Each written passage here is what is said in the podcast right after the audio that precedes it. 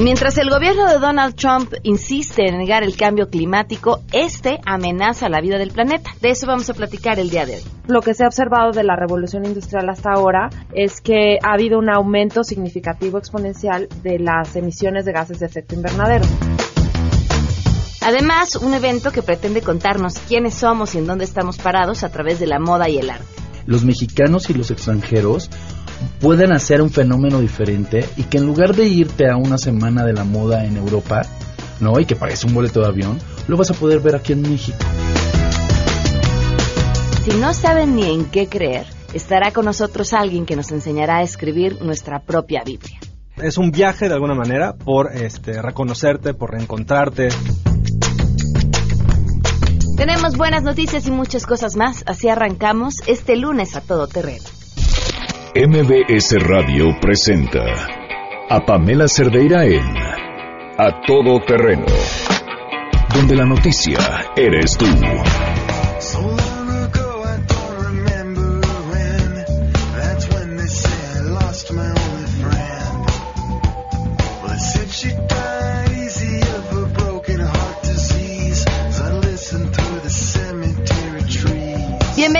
Gracias por acompañarnos en este lunes 10 de abril del 2017. Soy Pamela Cerdeira, les agradezco que estén con nosotros, que nos acompañen, que nos escriban, que nos manden mensajes. El teléfono en cabina es 5166-1025. Les doy también eh, en Twitter y en Facebook, nos pueden contactar, me encuentran como Pam Cerdeira, voy a estar contenta de poder leer sus mensajes. En esta semana en la que la ciudad comienza pues mucho más tranquila. Eh, son las semanas que, que, lo, que a los chilangos más nos gustan porque no hay tráfico, eh, porque, porque todo porque todo pinta distinto. Es más, nos dan ganas que aquellos que salieron de vacaciones se queden allá unas dos semanas más. Las de la Santa y la de Pascua y otras dos más y quedaríamos todos muy contentos. Mientras tanto tenemos para ustedes un, un programa con mucha información, así que arrancamos de una vez con información.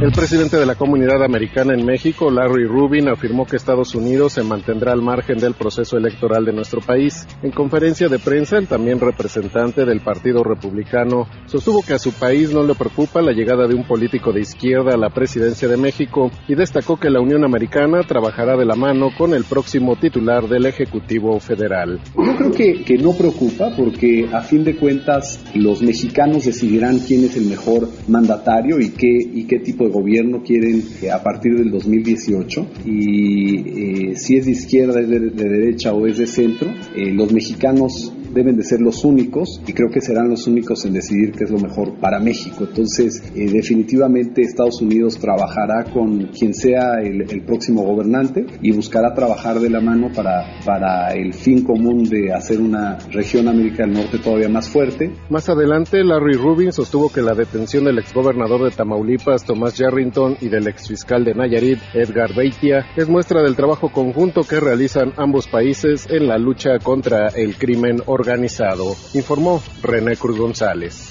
En la Cámara de Diputados se calificó como alarmante la problemática de los embarazos en adolescentes. Las fracciones parlamentarias del PRD y del Partido Verde alertaron sobre el preocupante incremento en los casos de matrimonios con niñas menores de edad y también los embarazos en adolescentes. El periodista Rafael Hernández, secretario de la Comisión de Derechos de la Niñez en San Lázaro, recordó que en el país una de cada cuatro mujeres que está esperando un bebé tiene menos de 18 años y esto les genera efectos negativos en muchas ocasiones en cuanto a su salud, a su desarrollo emocional, social e incluso económico. Por su parte, el coordinador del Verde, Jesús Sesma, afirmó que el 80% de las jovencitas embarazadas en el país se ven obligadas a abandonar sus estudios, informó Angélica Melín.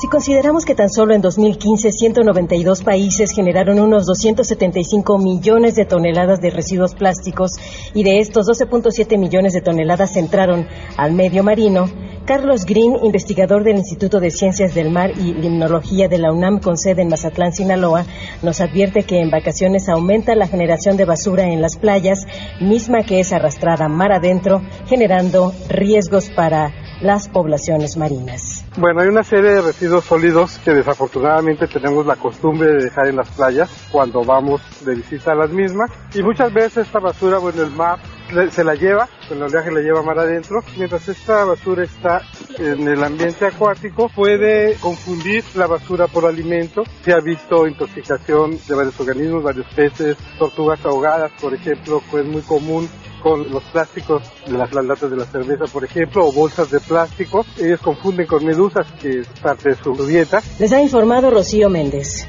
El sistema de transporte colectivo Metro informó que este jueves y viernes va a operar con un horario de día festivo de las 7 a las 24 horas en sus 12 líneas. Además, los pasajeros podrán ingresar a las 195 estaciones y trasladarse en toda la red del metro con sus bicicletas como parte del programa Tu Bici Viaja en Metro. Se solicita a quienes viajen con su bicicleta esperar la llegada del convoy junto a la pared, abordar en los extremos del vagón y evitar la obstaculización del cierre de puertas y el paso de los demás usuarios. Por su parte, el Metrobús dará servicio de 5 a 24 horas, en tanto que el sistema de movilidad conocido como M1 operará de 7 a 23 horas para los servicios ordinario Atenea y Expreso. El Nochebús lo hará de 0 a 5 horas, mientras que las rutas pertenecientes al servicio de transportes eléctricos funcionarán con el trolebús de 6 a 24 horas. Para el sábado el horario del metro regresará a su operación normal de 6 a 24 horas reportó Ernestina Álvarez.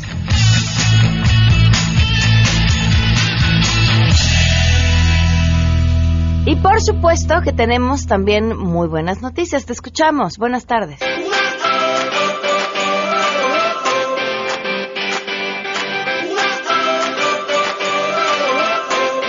El jefe de gobierno de la Ciudad de México, Miguel Ángel Mancera, encabezó la reapertura del balneario del bosque de San Juan de Aragón tras una inversión de 25 millones de pesos y que será gratuito durante la temporada de vacaciones de Semana Santa. Durante el evento, el mandatario destacó el rescate de este espacio de 5.2 hectáreas que no funcionaba desde el 2012, además de que cuenta con un sistema de ahorro de agua de luz, por lo que fueron instaladas 63 luminarias solares y se realizó la remodelación de baños, vestidores, con 24 regaderas y 44 sanitarios ahorradores. Salvavidas, baños, vestidores canchas de fútbol, cancha de frontón, hamacas, asoleadores, todo. ¿Qué más quieren? ¿Saben qué más quieren? Va a haber clases de natación también, va a haber clases de waterpolo. El balneario tiene capacidad para 3.000 personas y una vez que finalice el periodo de asueto, la entrada costará 58 pesos, informó David Rodríguez. Gracias por las buenas noticias. Vamos a una pausa y continuamos a todo terreno. Queremos conocer tus historias. Comunícate al 5166-1025. Pamela Cerdeira. A todo terreno. Donde la noticia eres tú. Volvemos. Pamela Cerdeira está de regreso en A todo terreno. Únete a nuestra comunidad en facebook.com. Diagonal Pam Cerdeira. Continuamos.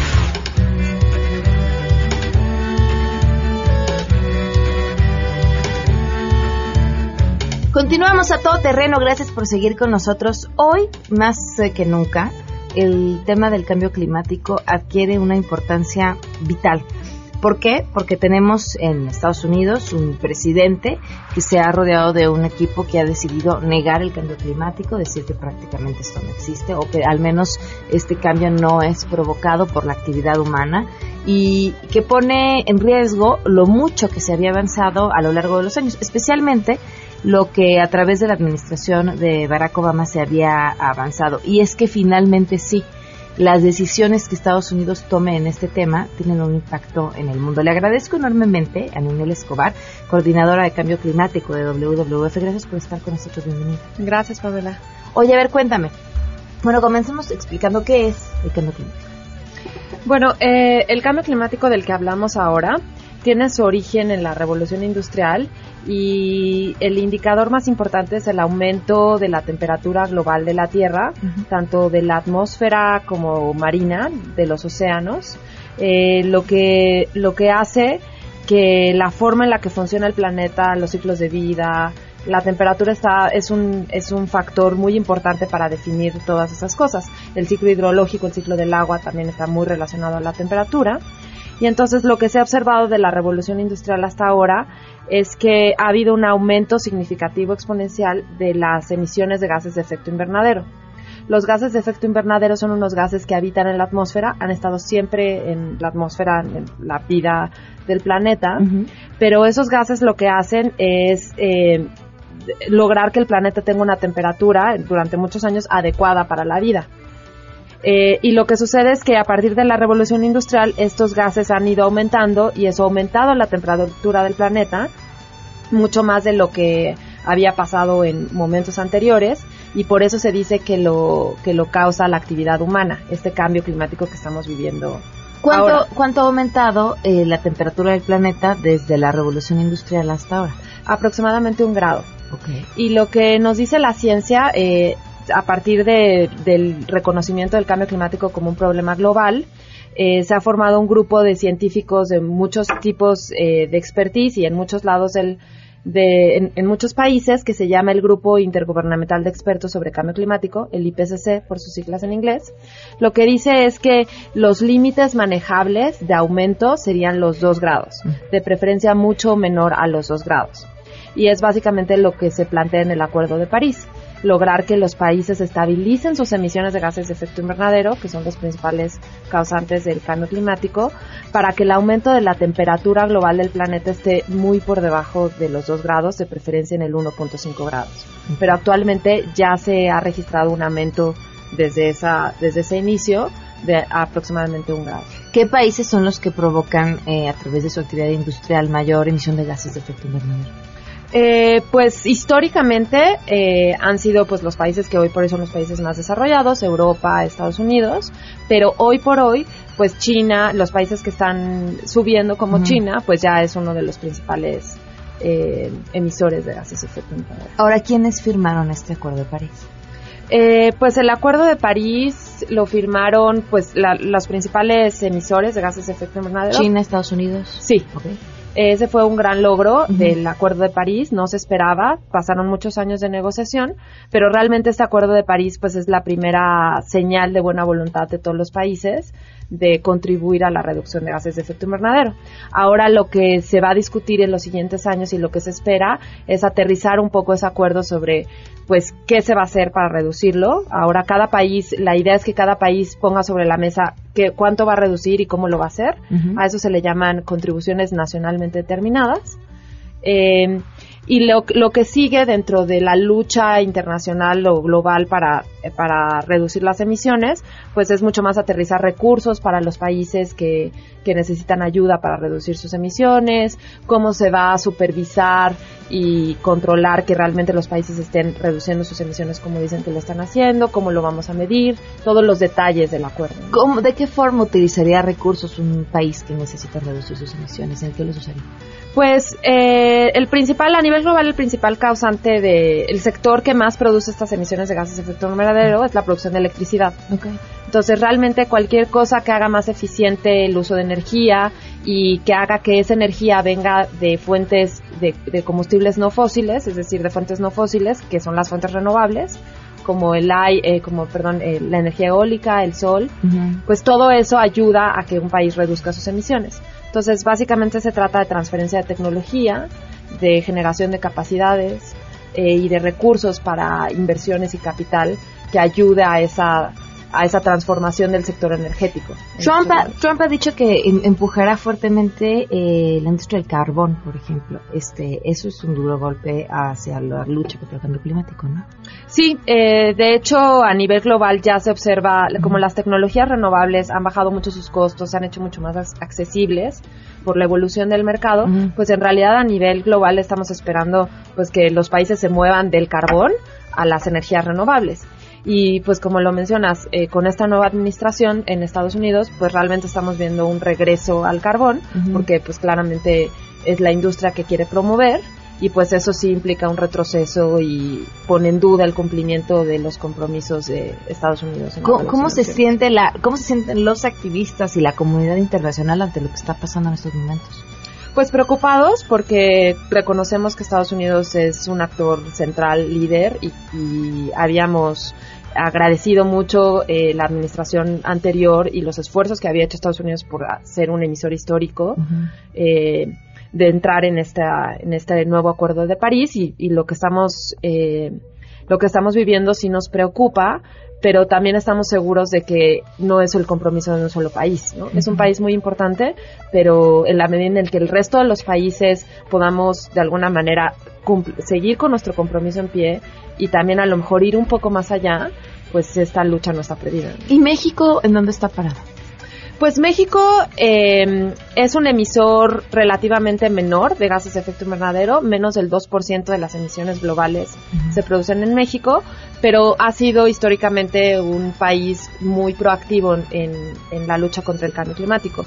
Nosotros también ya, México, el gobierno de México ya sometió un compromiso que internacional que, que plantea reducir el 22% de las emisiones al 2030 eh, y hasta el 36% de las emisiones si recibe, si se firma un acuerdo, pues, si se firma como, sí, un acuerdo global donde haya apoyo de otros países para, para ir más allá en el caso de México. Okay. Eh, eso implica, esos compromisos implica pues también la, la, mayor participación de energía renovable en nuestra matriz energética, así se le llama, pero también implica muchas medidas que se tienen que tomar en el sector transporte, porque los, los tres principales sectores que emiten gases de efecto invernadero en México, el primero es el transporte, con casi 27%. A diferencia de la, electricidad que decías que se a nivel global. okay. Ajá. El segundo sí es la electricidad, que es como 17, 19 o 17%, no recuerdo.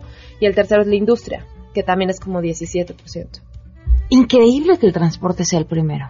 Pues para los, los de la Ciudad de México, los chilangos. Sí, nosotros lo entendemos muy bien, pero, pero, el, pero el país es mucho más que la Ciudad de México. Claro que sí increíble. Y, y, fíjate que digo lo, yo creo que lo vamos a estar viviendo próximamente todos otra vez no este pocas medidas efectivas se han visto para contrarrestar los efectos negativos de transporte que tenemos en, general. Os hablo desde eh, propuestas para dejar el coche de manera efectiva hasta mejores combustibles. Sí en realidad no hay una sola medida que logre eh, resolver el problema, ¿no? el, el, problema del transporte tiene muchas dimensiones. Una de ellas es el cambio climático a través de las emisiones, pero pues también están los problemas de congestión, los problemas de todo el tiempo que pierde la gente en el tráfico, eh, la salud, eh, por el tema de la contaminación atmosférica. Entonces, realmente es un, es un sector en el cual si hay mejoras, también hay muchos beneficios. Pero tienen que ser muchas medidas combinadas, ¿no? ¿no? No puedes pedir a la gente que deje el coche si no le das alternativas eh, viables. También eh, eh, tiene que ver con decisiones individuales, pero también con decisiones a nivel de, cómo diseñas una ciudad, de cómo das incentivos para que la gente se mueva de un lugar a otro, incluso hasta políticas de las empresas que permitan el trabajo a distancia, que permitan tiene que ver, todos los actores tienen que participar y es un sector clave para el desarrollo de México. Ahora, ¿qué países son emisores importantes de gases de efecto invernadero y se han negado a cooperar? Pues eh, China durante mucho tiempo fue un actor eh, que estuvo un poco al, margen en las negociaciones, porque claramente pues es un país que tiene mucho potencial de crecimiento, ha crecido a unas tasas eh, altísimas comparadas con otros países, casi 10% durante muchos años, un poco menos de 10%, y pues sentía que comprometía su desarrollo al, al no usar el carbón, ¿no? Y en realidad era una economía que dependía mucho del carbón. Pero en, los últimos años ha dado un giro, un cambio importante, eh, también por muchos problemas internos que ha, que ha tenido con el uso del carbón, el, de la salud es uno de ellos. Nosotros hoy vemos eh, comúnmente en las noticias el problema de contaminación atmosférica que tienen en muchas ciudades chinas. Claro. Entonces, realmente el gobierno chino ahora está eh, muy proactivo en el tema de migrar del carbón a, otras energías renovables. Eh, hoy por hoy, por ejemplo, muchos de los paneles solares, y se ha vuelto como una industria para ellos, ¿no? Muchos de los paneles solares están fabricados en China, va a tener, tiene un plan en el que pretenden armar un montón de plantas eh, eh, de paneles solares que van a generar energía para muchos centros industriales. Entonces, es un proceso, también va a llevar muchos años. No puedes cambiar de una tecnología a otra de la noche a la mañana pero ya creemos que el, que el gobierno chino, ya, y como es un gobierno que planifica de muy largo plazo, pues va a estar comprometido con este cambio por muchos años más. Muy bien. Ninel, muchísimas gracias por, habernos acompañado y por compartirnos esta información. Gracias, Pamela. Vamos a una pausa. Si tienes un caso para compartir, escribe a todoterreno.mbs.com. Pamela Cerdeira es a todoterreno. En un momento continuamos. Estamos de regreso. Síguenos en Twitter, arroba Pam Cerdeira, todo terreno, donde la noticia eres tú. Continuamos. La reflexión a todo terreno. con Lucía Legorreta. Querido público de A Todo Terreno, hoy platicaremos sobre el mejor regalo para ti, que es el perdón. Pero yo te pregunto, ¿vives con rencores o resentimientos hacia alguna de estas personas? Tu jefe, compañeros de trabajo, amigos, hermanos, cuñados o incluso tus padres. Uno de los mayores obstáculos con que nos topamos para poder ser felices y hacer felices a los demás es el no saber perdonar. Estamos llenos de resentimientos, de recuerdos negativos, de ofensas que nos hicieron y que no se olvidan. El resentimiento es una reacción emocional afectiva que aparece ante una ofensa. Esta se retiene y permanece en la persona. Es volver a sentir. Es como un veneno que nos hace daño y altera nuestra salud interior, impidiéndonos vivir en paz. ¿Qué es el perdón? Es aprender a vivir sin rencores ni resentimientos. Es aprender a vivir en el presente con amor. Es una decisión personal de ver más allá de la ofensa. También es un proceso, ya que toma tiempo y va surgiendo poco a poco. Es una actitud que elige mirar al otro sin juzgarlo. Y por último, es una forma de vida que hace que la persona viva más feliz. Seguramente estarás pensando que no es fácil hacerlo. Por eso quiero compartir contigo algunos pasos para lograrlo. El primero, facilitar el perdón reconocer cuando uno ha sido herido o cuando uno mismo ha herido al otro. Negar o desatender la situación solo retrasa y complica el proceso del perdón. Hay que aceptar y reconocer cuando uno se siente herido, para después analizar si hubo una ofensa y entonces comenzar a perdonar. Por otro lado, reconocer cuando uno mismo es el que ha herido al otro. Disponerse a pedirle perdón es una expresión de amor y de honestidad. Segundo, analizar con objetividad identificar si hubo o no una injusticia, juzgar los hechos en lugar de juzgar a la persona. Además de valorar si hubo ofensa, también hay que reconocer su justo valor sin exagerar o minimizar, ver si se hizo conscientemente o no, su gravedad, etc. Distinguir entre enojo y causa del enojo. Se puede sentir enojo ante una situación, sin embargo no necesariamente el otro es responsable de ello. Distinguir entre los actos y la persona. Recordar que una persona puede realizar un acto malo, sin embargo, eso no hace que la persona sea mala. Tercero, poner los medios para perdonar. Tener iniciativa. Al ser el perdón una decisión personal, debemos deshacernos de aquello que nos provoca sufrimiento o infelicidad. Debemos buscar el lugar y el momento adecuado. Sin estas condiciones difícilmente puede lograrse. Escuchar y aclarar dudas. Durante el diálogo es importante conocer la postura y la situación de la otra persona. Dale el beneficio de la duda al otro. Busca aclarar el problema sin juzgar. Olvidar no quiere decir que no estará jamás en tu memoria, sino que ya no utilizarás el hecho en futuras ocasiones.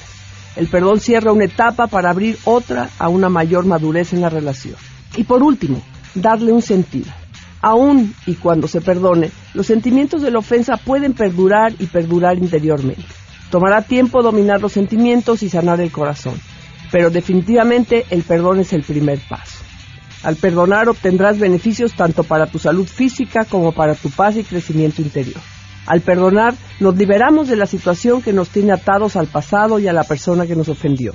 Dejamos de somatizar nuestros sentimientos y la ansiedad, angustia y cansancio empiezan a disminuir y llegan a desaparecer. Nuestra agresión e intolerancia disminuyen y comenzamos a gozar de relaciones más armoniosas con nosotros y con los demás. Y más importante, nos abrimos al amor tanto de Dios como de los demás. Para perdonar basta contigo mismo. Incluso puedes perdonar a una persona que ya murió o que no has visto en años. El perdón vale la pena. Date el mejor regalo estas vacaciones. Perdónate a ti mismo y a quien te ha ofendido. Soy Lucía Legorreta, presidenta nacional de CEFIN, Centro de Estudio y Formación Integral de la Mujer. Estoy a tus órdenes en Facebook Lucía Legorreta o en www.lucialegorreta.com. Muchísimas gracias.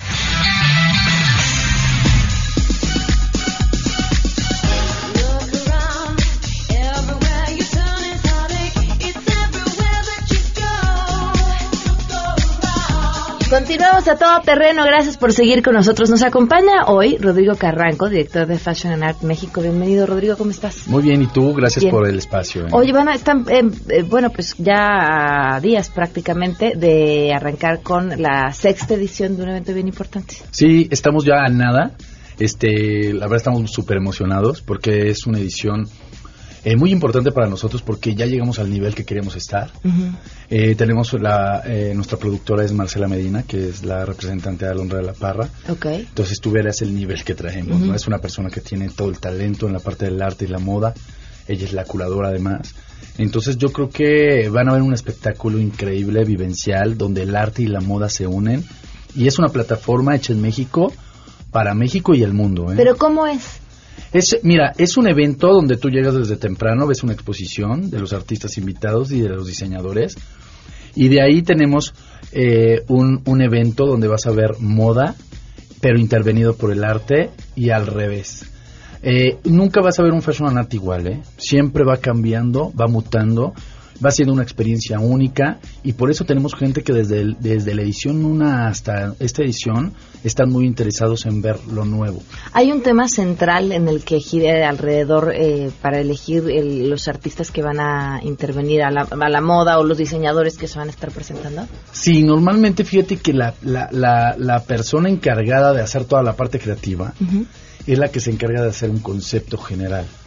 Por ejemplo, ahorita traemos, es la primera vez, y por iniciativa de Marcela, es la primera vez que vamos a, a- a- donar, porque siempre tenemos como algo de responsabilidad social, vamos a donar para conservar el ajolote mexicano, que es una especie en peligro de extinción y que además tiene un significado importantísimo que lo hemos transmitido en todas las universidades y a donde vamos a invitar a los jóvenes y, y a la gente interesada en el proyecto, que es eh, el ajolote se regenera a sí mismo, todas sus extremidades, es, es, es una especie muy, muy particular.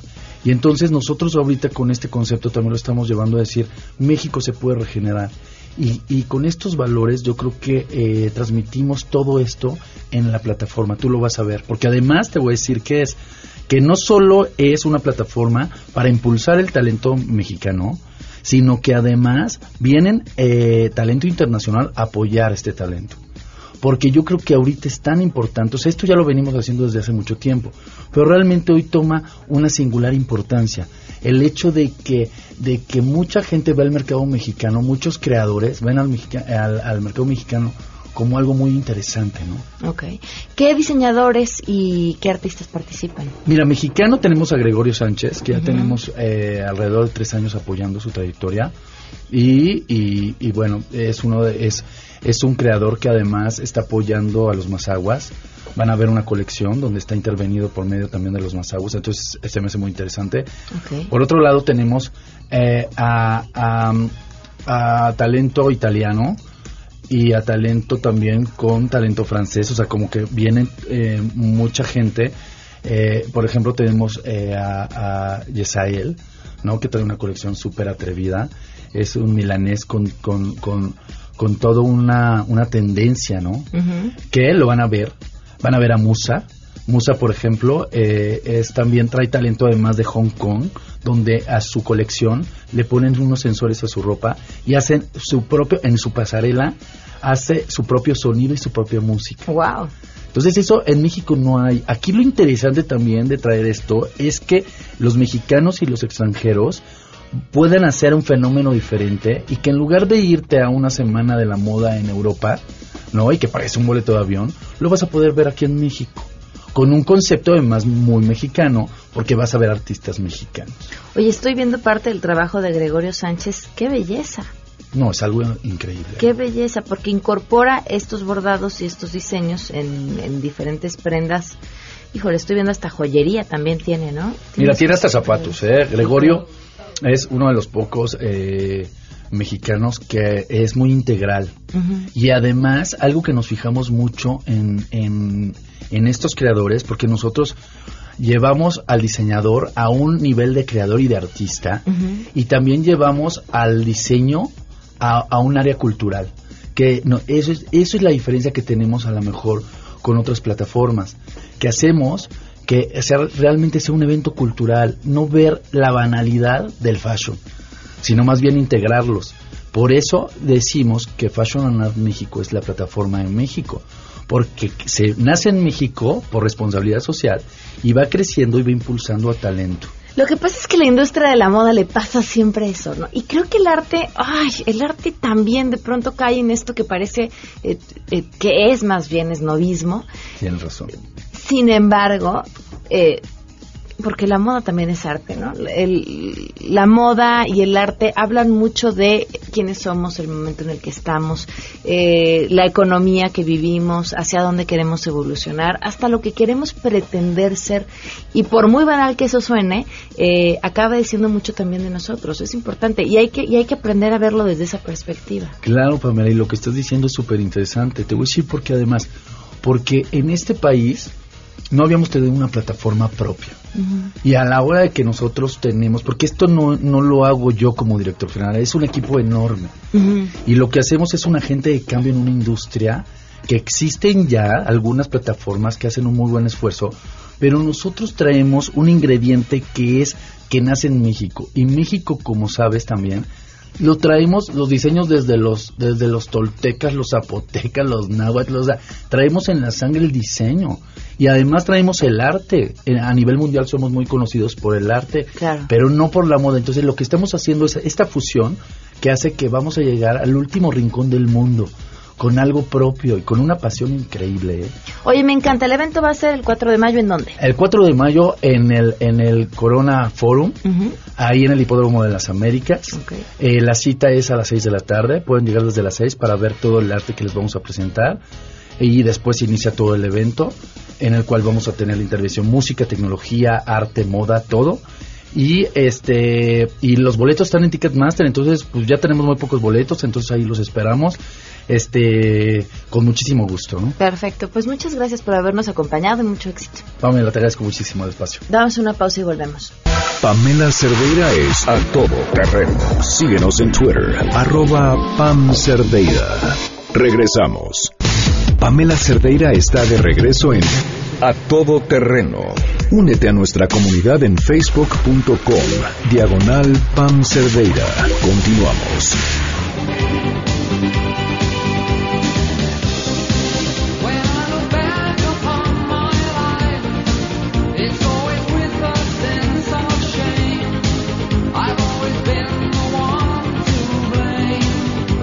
Continuamos a todo terreno. Hace, mm, ¿hace cuánto estuvo Fausto con nosotros?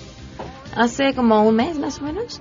Fausto, eh, de Dispara Margot Dispara, Fausto Ponce estuvo con nosotros platicando acerca de su libro, de las cosas que tienes que saber eh, antes de llegar a los 40, ¿no?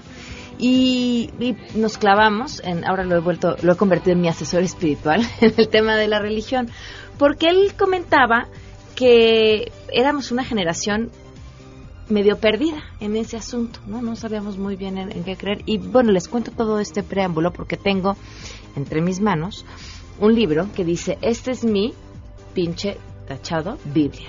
Este, un libro para descubrir quién eres y en qué demonios crees, que creo que es la pregunta que nos hacemos pues muchos en esta etapa de la vida. Ricardo Farías, gracias por estar con nosotros. Muchas Bienvenido. gracias, Pam. Este, no, feliz, feliz de la vida de estar aquí. Y justo este es em, un libro que de alguna manera, digo, para, para hablar con el lenguaje contemporáneo, es una especie de selfie espiritual. Es, Acaba- acabaste con la espiritualidad en el momento en el que dijiste selfie, selfie. ¿verdad? sí, Bueno, vamos a, vamos a ponernos plásticos. Es un autorretrato espiritual.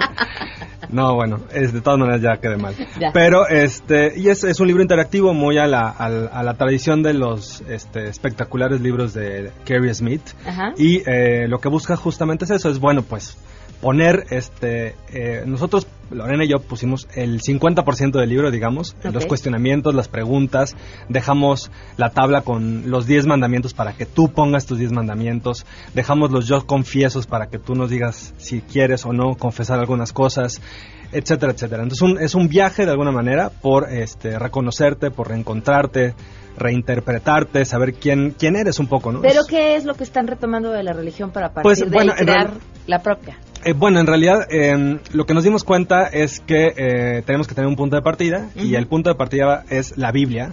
Este, y bueno, vas a encontrar cosas desde la creación, ¿no? Pasando por Adán y Eva, eh, algunos, sobre todo libros eh, conectados con el, con el, este, el Nuevo Testamento y el Viejo Testamento. Y si lo puedes voltear, te vas a dar cuenta que el libro tiene dos frentes. El frente oscuro, que es, le llamamos el Apocalipsis, y el frente blanco, que es, este, es el Génesis.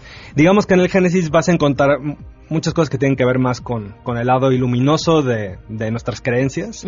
Y en el lado oscuro, pues toda la parte más, eh, oscura, este, todas las dudas que teníamos, incluso este, las cosas más perversas, incluso morbosas. Que no podría existir el bien sin el mal, finalmente. Exactamente. Entonces un poco es esa lucha y lo que se van a ir encontrando es todo. Pasamos desde los círculos del infierno de Dante. Eh, obviamente el lado oscuro ya nos tomamos muchas licencias y eh, bueno, está hasta Cthulhu y Dante, este, exorcismos, Supongo que posesiones. fuera el que más se divirtió. La verdad es que sí, este, pero bueno, por ejemplo, en la página de la ley de, la ley de Herodes uno tiene que escoger entre cosas y bueno, la verdad está muy divertido porque tienes que escoger, este, y ambas cosas son malas, ¿no? O difíciles. ¿Para quién es este libro? Ay, eh, es una muy buena pregunta. A mí no me gustaría decir, es para, para morros, pues para, para chicos como, Morros. no sé, de, de 12 a 16 años que están descubriéndose, porque la verdad es que, bueno, yo tengo eh, 38 años. Ok. Y pues igual mi espiritualidad ha pasado por una, o sea, ha sido un- una especie de montaña rusa de, de cosas que sí creo y que no creo, de incluso haber llegado a- en algún momento de mi vida a pensar si podía eh, tener una relación más espiritual al grado de ordenarme, ¿no? De, muy- de cuando estaba en la universidad, estudié en una universidad jesuita. Desde ese, desde ese rollo hasta, este, pues, creer que todo es un- una basura. Sobre todo las instituciones. Eso lo sigo creyendo, Ajá. con mucha razón creo, pero, pero bueno, un poco como en ese, en ese vaivén en el que estamos, pues en el fondo lo que hay que decir hoy es, eh, eh, en este mundo donde vivimos, don- donde, hay tantas verdades supuestamente absolutas, bueno, pues, ¿qué pasa si yo empiezo a construir eh, en lo que realmente creo? ¿no? Es un poco la idea. ¿Y cambió, cambió en lo que crees después de escribir el libro? Y es- fíjate que lo que ha sido muy interesante, bueno, además Lorena, Lorena es digamos que de cultura eh, judía y yo, Ok. yo, di- yo diría que soy guadalupano.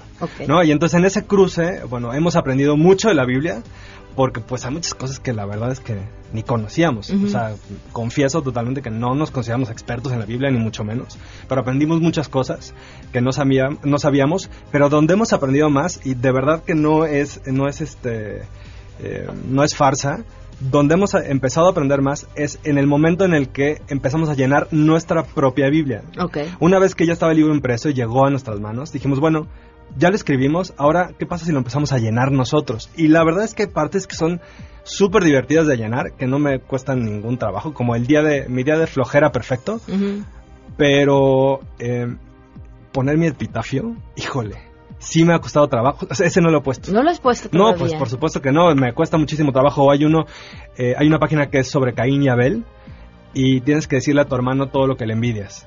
Tengo dos hermanos y tengo muchas cosas que escribir, pero todavía no lo escribo, ¿no? Entonces, tienes son, zonas que sí son sensibles, digámoslo así, profundas, y otras cosas que son totalmente divertidas. Incluso hay una página sobre el caos, ¿no? El inicio de la creación, donde en, ra- en realidad solo tienes que rayonear, ¿no? Calentar la mano, entonces hay de todo. Yo sí sé que quiero que diga mi epitafio. Ah, sí, ya lo tienes. Ya. A ver, Aquí échale. yace, murió. Exacto, muy bien, así muy bien, es. muy bien, Pues Pam. ya, ¿qué, decir, murió, no? pues Pues, sí, ya, sí, sí. ya no, ya, Ya después de que esto se acaba, se acaba y ya. Se nos, sí, nos apagan la tele y ya no hay nada más que hacer. Exactamente. Oye, este, bueno, que busquen, que busquen el libro que yo creo que es importante eh, divertirse, divertirse con aquello en lo que uno cree y descubrirlo, porque finalmente tampoco hay que tomárselo tan en serio, ¿no? Sí, completamente de acuerdo. Es un poco como la idea de, de esta es mi pinche Biblia, que cada quien eh, empiece, se ponga un espejo. Eh, a veces nos da miedo vernos a nosotros mismos, ¿no? O sea, no es, es un tema complejo. Entonces yo diría eso, que, que se atrevan a, a, este, a ponerse un espejo y, e- insisto con el tema de para quiénes, yo diría que va desde, desde chavillos, ¿no? Así, este, 12, 13, 14 años que les gustan estas, estas ondas, hasta personas muy mayores de su edad, que, que pues a lo mejor una de esas se arriesgan a empezar a cuestionarse en qué creen. Muy mayores de su edad, son así como que están malitos de sus años. Sí, malitos de sus años. Bueno, una vez yo daba clases eh, y alguna vez eh, les puse un cortometraje a mis alumnos y me dijo una, una, una de las chicas, me dijo, oiga, profe, eso es, es quitador de paz, eso que nos puso es quitador de paz.